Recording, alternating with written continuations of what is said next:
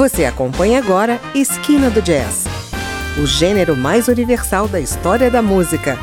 A apresentação: André Amaro.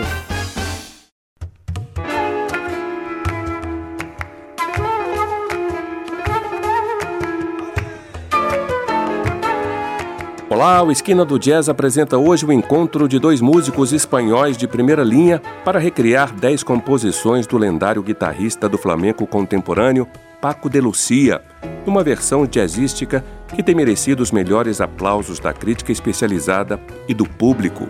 Estou falando do disco Diez para Paco, de 1994, que une o flautista e o saxofonista Jorge Pardo e o pianista Tiano Domingues, Jorge Pardo atuou durante anos no sexteto de Paco de Lucia e ao lado de eminências do jazz como Chick Corea. Nesse disco, Diez para Paco, Pardo e Domingues combinam sessões de flamenco com jazz, tanto nos ritmos como no aspecto melódico. Também mesclam algo de rumba e outros ritmos mais latinos e caribenhos. Aqui você confere pelo menos oito dessas dez versões da dupla que conta ainda com a participação de Luiz Dulçaides nas congas, bongos e chequerês, Javier Colina no baixo, El Conde nas palmas, Tino de Geraldo na percussão e a cantora Chonti nos vocais. Você segue com Solo Quiero Caminar, que ouvimos ao fundo, e na sequência, Chiquito e Rio Ancho.